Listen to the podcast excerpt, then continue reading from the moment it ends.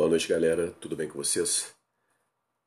Olha, hoje nós começamos a trabalhar com as atividades do PET Volume 2. É, Para darmos conta dessas atividades, nós precisamos de algum conhecimento teórico. Esse conhecimento teórico, eu vou, eu disponibilizei para vocês os links para vocês fazerem uma leitura prévia antes da aula. E agora, durante a aula, eu vou falar é, em duas partes. Eu vou dividir essa aula em, do, em duas, dois momentos. Nós vamos ter o primeiro momento, nós vamos falar sobre os tipos de conhecimento e no segundo, é, funções da linguagem, tá certo? Então, é, lembrando que vocês já podem ir fazendo PET. É, o PET pode ser impresso ou pode ser no caderno é, né, dedicado aí ao PET. Vamos colocar aí esse organizadinho, vamos deixar tudo organizado, vamos deixar as coisas é, da melhor forma descritas para a gente não ter dúvida ou confusão na hora de corrigir o patch, ok? Então vamos lá. Partindo aí da, da, dessa atividade da semana 1, nós vamos precisar saber dos tipos de conhecimento. Olha, é, nós temos dois grandes conhecimentos, é, é, vamos dizer assim, que são dois grandes eixos que a gente pode entender como dois grandes eixos de conhecimento, que deles derivam outros. Ou a gente pode pensar na, numa metáfora do guarda-chuva que eles é, recobrem esses outros que são subjacentes a esse eixo maior, tá? Então vamos pensar o seguinte: a gente tem um, um, um grande guarda-chuva e embaixo desse guarda-chuva, então esse é o eixo principal. E embaixo desse guarda-chuva tem outros pequenos que pertencem a esse principal, fazem parte desse principal, tá certo? É, no caso aí dos conhecimentos, nós temos aquilo que a gente pode entender de conhecimentos enciclopédicos e os conhecimentos de mundo. Os conhecimentos enciclopédicos a gente pode entender dentro dos, dos conhecimentos enciclopédicos os conhecimentos linguísticos. Então, é, o que a gente entende como língua, o código linguístico, as regras, o uso, a gramática, tudo isso pertence ao, aos conhecimentos linguísticos que a gente precisa ter para nós é, conseguirmos estabelecer a interação. Isso está dentro desse eixo maior que eu, que eu chamo de conhecimentos enciclopédicos. E aí você tem mais do, do que apenas os conhecimentos linguísticos. Você tem nesse, nesse grande eixo aí de conhecimento, você tem é, os conhecimentos, os verbetes, né, que são aqueles que a gente conhece uh, pelo como por exemplo nos livros didáticos a gente tem aí os, no, os, números, os inúmeros conceitos que falam, por exemplo, do que é a Terra, é, ou na biologia, o que fala sobre as células, é, na matemática, o que são os números primos, quer dizer, tudo, todas essas informações pertencem a esse grande eixo de conhecimentos enciclopédicos, enciclopédicos que a gente adquire através principalmente dos livros das, da escola, é, através das instituições de ensino. Os conhecimentos de mundo já dizem respeito àqueles que nós vivenciamos na nossa prática do dia a dia, no cotidiano. Então, nesses conhecimentos aí estão inseridos aí é, conhecimentos interacionais, conhecimentos que dizem respeito à interação, que dizem respeito à, à discursividade, à nossa relação com as pessoas, a saber a hora certa de falar, o que falar, qual gênero, por qual gênero eu tenho de falar, né? lembrando lá dos gêneros discursivos ou gêneros textuais, qual é o gênero que eu vou usar para interagir naquele momento ali. Então, tudo isso diz respeito aos conhecimentos de mundo, diz respeito às práticas sociais é, nos quais esses conhecimentos emergem. Então, a partir dessas práticas sociais, nós aprendemos a nos relacionar com os outros e a nos é, situar em relação a, as pessoas e aquilo que a, a, nossa posição nas instituições, como que nós é, devemos agir em determinadas situações. Então, tudo isso aí está dentro desse grande eixo aí de conhecimentos que nós entendemos como conhecimentos de mundo. Então, nós temos esses dois grandes eixos: conhecimentos enciclopédicos, conhecimentos de mundo. Conhecimentos de mundo, então, são as práticas sociais, práticas discursivas, interacionais, é tudo aquilo que a gente usa é, no nosso dia a dia, no nosso cotidiano, que a gente aprende é, no seio da nossa família, que a gente aprende com os nossos amigos, que a gente aprende na prática diária, nos relacionando com, nos relacionando com os demais. É claro que existem outros tipos de conhecimento é, que nós podemos entender ainda, mas nesse momento agora, é, porque na verdade é, determinados tipos de conhecimento que nós precisamos é, para, por exemplo, quando você sabe um procedimento cirúrgico, né, um conhecimento técnico, o cara que é cirurgião, médico, ele precisa saber o procedimento para poder fazer uma operação, para poder fazer uma cirurgia. O cara que é mecânico, né, o mecânico precisa saber uma série de conhecimentos técnicos que precisa para consertar um veículo está dentro também dos conhecimentos enciclopédicos. Claro que, ao aprender esses conhecimentos enciclopédicos, ele vai numa escola, por exemplo, num curso, ele vai estar lá interagindo. Existem as relações interpessoais. Então, ao passo que ele aprende os conhecimentos técnicos para aquela área, para agir daquela, daquela forma, ele também está aprendendo ali como se relacionar na escola, como se relacionar naquele curso, como se relacionar com aquelas pessoas. Então ali também as práticas sociodiscursivas elas se atualizam. Então, no caso, ele precisa também dos conhecimentos de mundo para poder interagir. Então, uma coisa está associada à outra. Um eixo de conhecimento está associado ao outro. Você não tem só um ou só outro conhecimento nós fazemos essa divisão didática para facilitar o entendimento e, é claro, ela pode ser subcategorizada, sem dúvida nenhuma, mas nós temos que saber que, elas, que as duas se articulam, as duas precisam ser relacionadas para nós podermos usar no dia a dia esses conhecimentos, certo? Então, é, essa é a primeira aula, a primeira parte que nós vamos tratar da parte teórica dessa atividade, que abre aí o volume 2 do PET na próxima aula, vamos falar sobre funções da linguagem, que é a segunda parte da matéria que vocês vão precisar para poder resolver as questões aí do volume 2 do PET. Olha, se vocês puderem já ir fazendo, vão fazendo, mas não deixem de voltar às aulas, de escutar as aulas, de ver as dicas e as sugestões e orientações para resolver as atividades, para vocês resolverem as atividades de maneira certa é importante fazer, indiscutível, mas é importante que vocês é, as resolvam de maneira correta, ok?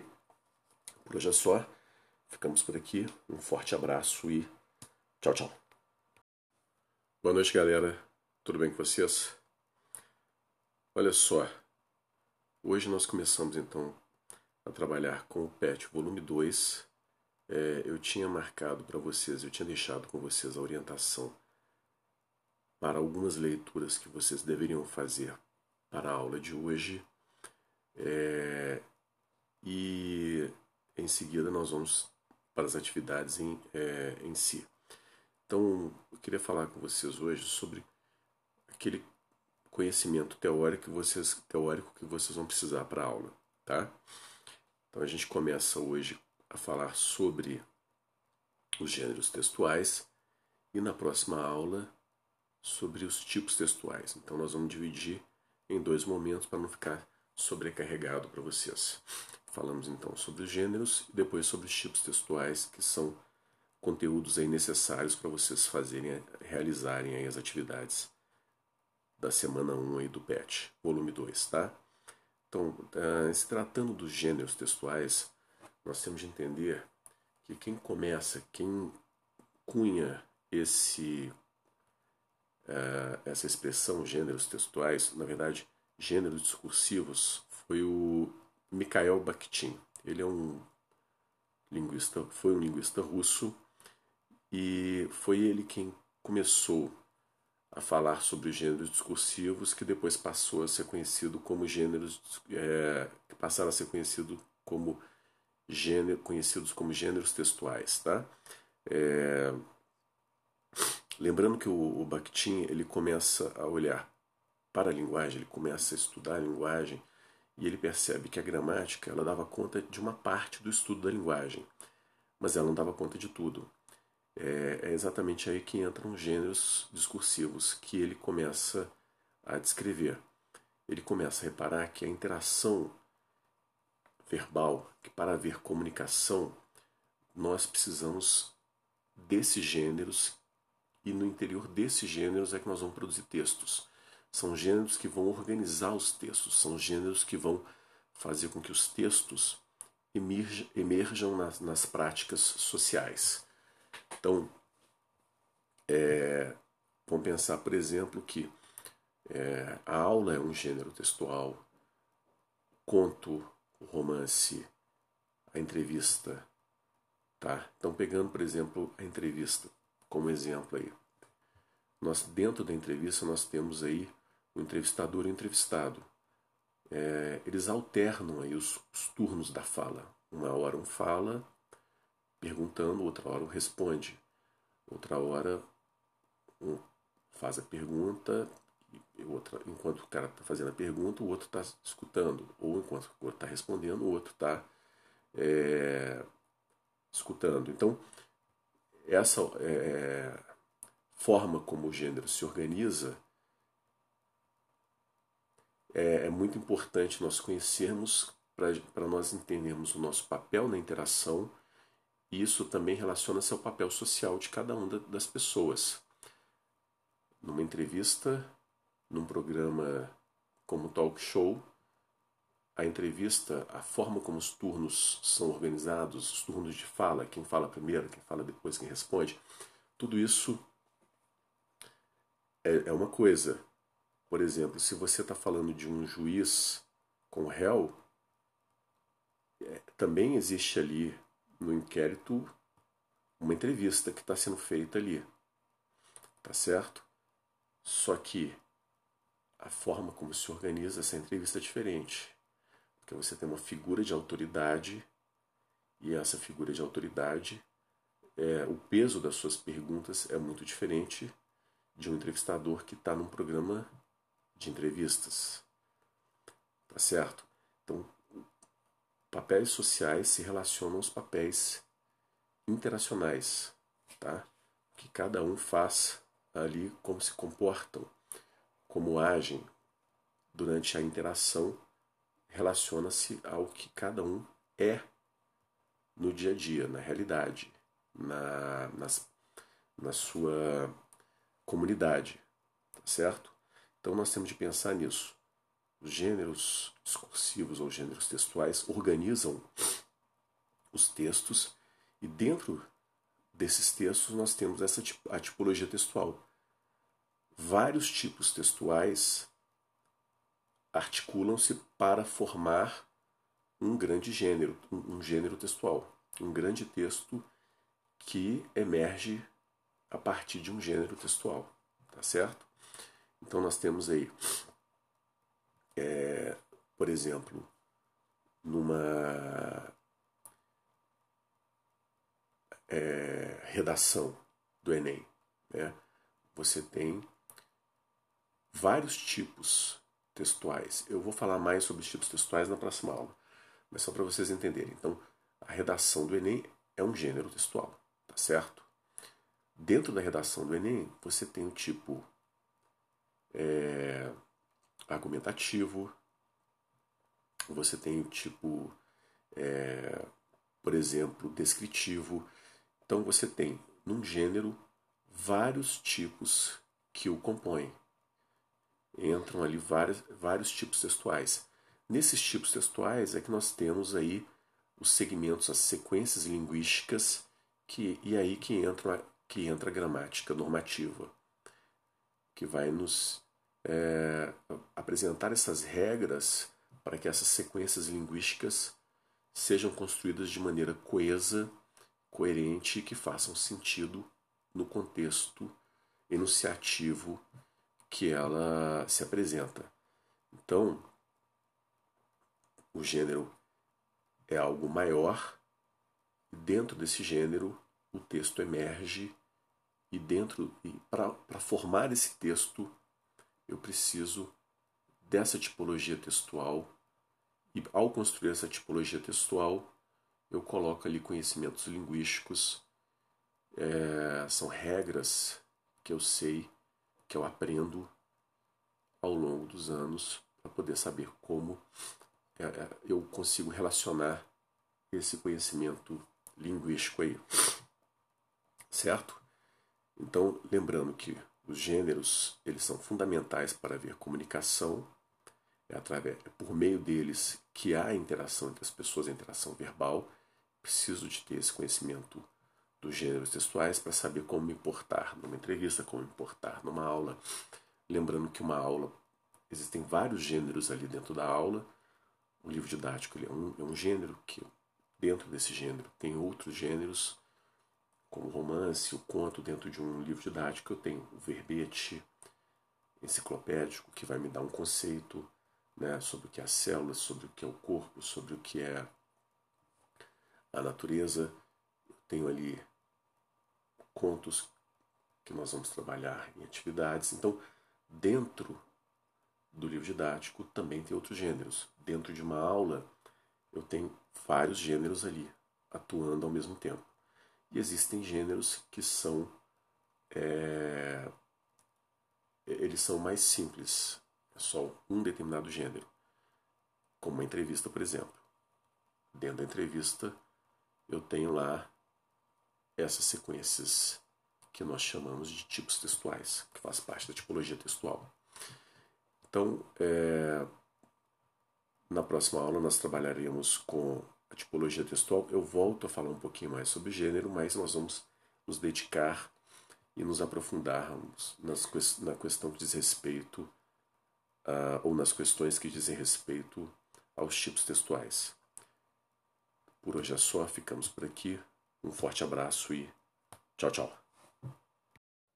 Boa noite, galera. Tudo bem com vocês? É, então hoje vamos para a parte da atividade aí da primeira semana do PET volume 2 e a gente vai, vamos passar, gostaria que vocês abrissem a atividade e acompanhassem aí, porque eu vou falando um pouquinho sobre cada uma das questões e aí vocês podem é, ou ir respondendo ou é, podem também conferir as respostas que vocês já deram ok? Então vamos lá então. É, primeiro aí, a primeira atividade aí, a gente tem o número um aí da atividade, a gente tem um texto aí, o consultor. É, bom, na, a, a, primeira é só para ler, a segunda aí tá aí, olha. O texto tem um fim é, humorístico, jornalístico, técnico ou publicitário. Humorístico, tá? Esse texto aí tem o ele tem por finalidade provocar humor. É, explica a relação sugerida no texto entre o conhecimento técnico e o prático. Olha, é, conhecimento técnico é aquele que a gente. É aquele, aquele conhecimento, como nós já vimos, específico para uma área, uma profissão, é? para atuar na, num determinado campo. Esse conhecimento é o que a gente adquire com formação. É? O conhecimento prático é um conhecimento do dia a dia, da vida, que a gente aprende é, no nosso cotidiano. Um está relacionado ao outro, tá certo? Você não consegue, você não pode ter o conhecimento técnico apenas sem saber a, a aplicação dele, sem conhecer na prática como colocar esse, esse conhecimento é, de fato é, em prática, tá? Então, é fundamental que você tenha o conhecimento técnico esteja associado ao conhecimento prático, tá? O médico ele não pode apenas conhecer a parte dos livros, da anatomia, tudo isso ele conhece em teoria. Ele precisa de ir vivenciar, uh, entender como que, como que são uh, as patologias, as enfermidades na prática. Por isso que existem os estágios, né? Para a gente colocar o nosso conhecimento técnico em prática. E o texto faz exatamente uma crítica a quem sabe apenas o conhecimento técnico e não sabe como colocar em prática. Certo? É, na atividade 4, tem aí assim, olha, o jovem motorista, é, em todas as alternativas, os termos retomam o referente. Então, o jovem motorista é o, é o referente. Olha, o Senhor é o único que não retoma aí o jovem motorista, tá? O Senhor diz respeito ao pastor lá, certo? Na 5, há um predomínio no texto de sequências do tipo narrativo, tá? É, a gente tem aí a, é narrado aí uma história, contado uma história aí. Então, predominantemente a gente tem narrativo. Lembrando que existem alguns linguistas que vão dizer que existe o tipo dialogal, né? Mas ele não vai aparecer para a gente, então predominantemente a gente tem aí uma narrativa, ok? Entre os tipos que apareceram ali para gente. Uh, no trecho, se eu adivinhar quantas ovelhas você tem aí, você me dá uma, é, introduz o que é uma ordem, um conselho, uma certeza, uma proposta. Uma proposta, tá? Ele está propondo uma troca aí. E na está dizendo assim: o jovem motorista desceu do carro, do carrão elegante, do, é, dos pés à cabeça, chegou ao lado do pastor. Então, as vírgulas foram colocadas para inversão, numeração, missão, ou inserção? Olha, é, não há uma inversão aí. A ordem que a gente tem é direta, não existe uma enumeração, porque você não tem itens para estar enumerando. Se fosse, por exemplo, ah, quais são os. Que, que você tem na sua cozinha? Ah, eu tenho lá panela, prato, talheres, tá vendo? Você tem uma enumeração aí. Não é o caso. Inserção também não. Então, no caso, a gente tem uma omissão. Quando ele fala lá, olha, é, chegou ao lado do pastor, a gente tem aí a vírgula que está omitindo aí o jovem, o jovem motorista, no caso, chegou ao lado do pastor. Então, essa a, a vírgula, ela pode indicar aí no caso, ela vai indicar aí no caso uma omissão, tá? É... Também ali, né, elegante dos pés à cabeça, né, poderia ser é... que ele estava elegante dos pés à cabeça, então, a vírgula ela pode ser usada para omitir trechos da sua oração, sem que com isso comprometa o sentido e deixe a, oração mais enxuta e menos repetitiva, tá certo? É, não interessa aí quantos períodos você tenha no seu texto, claro que você não pode ter um, inúmeros períodos, porque senão você tem, ela fica muito longa, mas é, dependendo da quantidade, você vai poder usar várias vezes aí nesse sentido. Ou seja, como para omitir determinados, é, determinadas expressões do seu texto, ok? Então, como prometido, ficamos aí com um podcast bem curtinho, e essa semana eu coloco já a primeira atividade da semana 2 do PET volume 2. Combinado então? Se puder, fique em casa. Um forte abraço e tchau, tchau. Boa noite, galera. Tudo bem com vocês? Uh, vamos hoje então para a atividade do PET volume 2 da semana 1. Um eu queria comentar com vocês exatamente é, para vocês irem acompanhando a atividade enquanto eu vou comentando com vocês questão, questão a questão, ok? É, vamos lá então. Pegando a atividade aí, a alternativa 1, a gente tem aí o texto A Garrafa.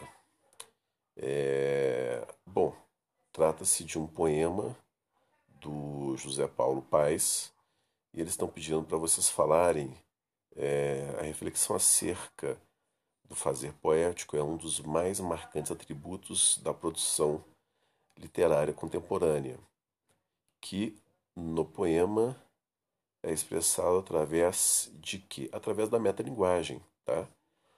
Quando você fala do próprio, quando você tem um poema que fala do próprio poema, do fazer literário, do fazer, de como fazer um poema, de como se faz, do processo de criação do poema, você está tendo aí um texto metalinguístico, ok? A gente viu lá naquelas nas funções da linguagem, eu falei isso com vocês na, na aula passada. Na atividade 2, nós temos aí carta ao tom 74.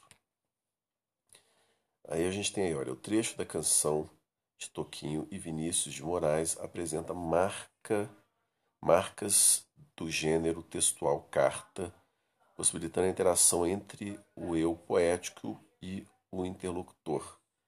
Tá? A alternativa correta aí é que eles troquem notícias em tom nostálgico sobre as mudanças ocorridas na cidade. Na alternativa 3, a gente tem, ó, explica a relação sugerida no texto entre o conhecimento teórico e prático.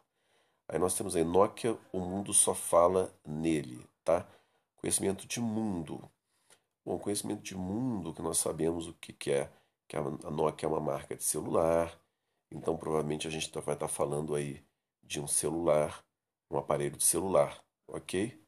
Então isso é, é muito visível porque a gente tem exatamente Nokia, o mundo todo só fala nele. Então tudo isso está associado à marca Nokia e a gente conhecendo a marca Nokia fica bem tranquilo da gente identificar esse anúncio aí. Se eu encontrasse ele em algum lugar sem saber o que quer dizer Nokia, eu ficaria sem entender exatamente do que, que eles estão falando aí, tá? Conhecimento linguístico são aqueles necessários para eu decodificar essa mensagem. Né? Eu preciso conhecer aí o código linguístico, é, as palavras, a ordem. É, eu preciso entender como é que é um anúncio publicitário. Então aí, isso aí são os conhecimentos linguísticos é, que me dizem respeito a como é, decodificar esse texto, a entender esse texto aí, tá? E por último ele fala, ó, explicite os sentidos que o autor do texto quis evidenciar. Olha, o... nós estamos falando aí de da seguinte estratégia que, os, que, o, que a publicidade aí ela emprega nesse texto. Quando fala Nokia, o mundo todo só fala nele, nós temos aí uma ambiguidade, um texto ambíguo. O mundo todo, só falar nele quer dizer o mundo todo comenta sobre essa marca, sobre a marca Nokia. E, por outro lado, a gente está falando também que o mundo todo usa o Nokia para se comunicar, para falar. Então, é, a audição aí né, e a fala que são é, colocados aí quando a gente tem a marca Nokia envolvida, ou seja, as pessoas falam a respeito, porque é uma marca que na, na ocasião do texto era uma marca que estava em evidência dentro da, da telefonia, e as pessoas falam por meio do aparelho Nokia. Então é, é ambígua a frase propositalmente. Tá? Os publicitários usam muita ambiguidade exatamente para despertar o interesse de quem está lendo aí o texto, ok? Então, é, com isso, nós encerramos é, é, essa atividade, viu? Com um podcast bem curtinho para vocês, não, não ficar difícil de, de trabalhar. Essa semana eu posto a, a atividade da semana 2 do PET Volume 2 e na semana que vem a gente dá sequência ao trabalho com PET. Então, por hoje é só. Se puder, fique em casa. Um forte abraço e tchau, tchau.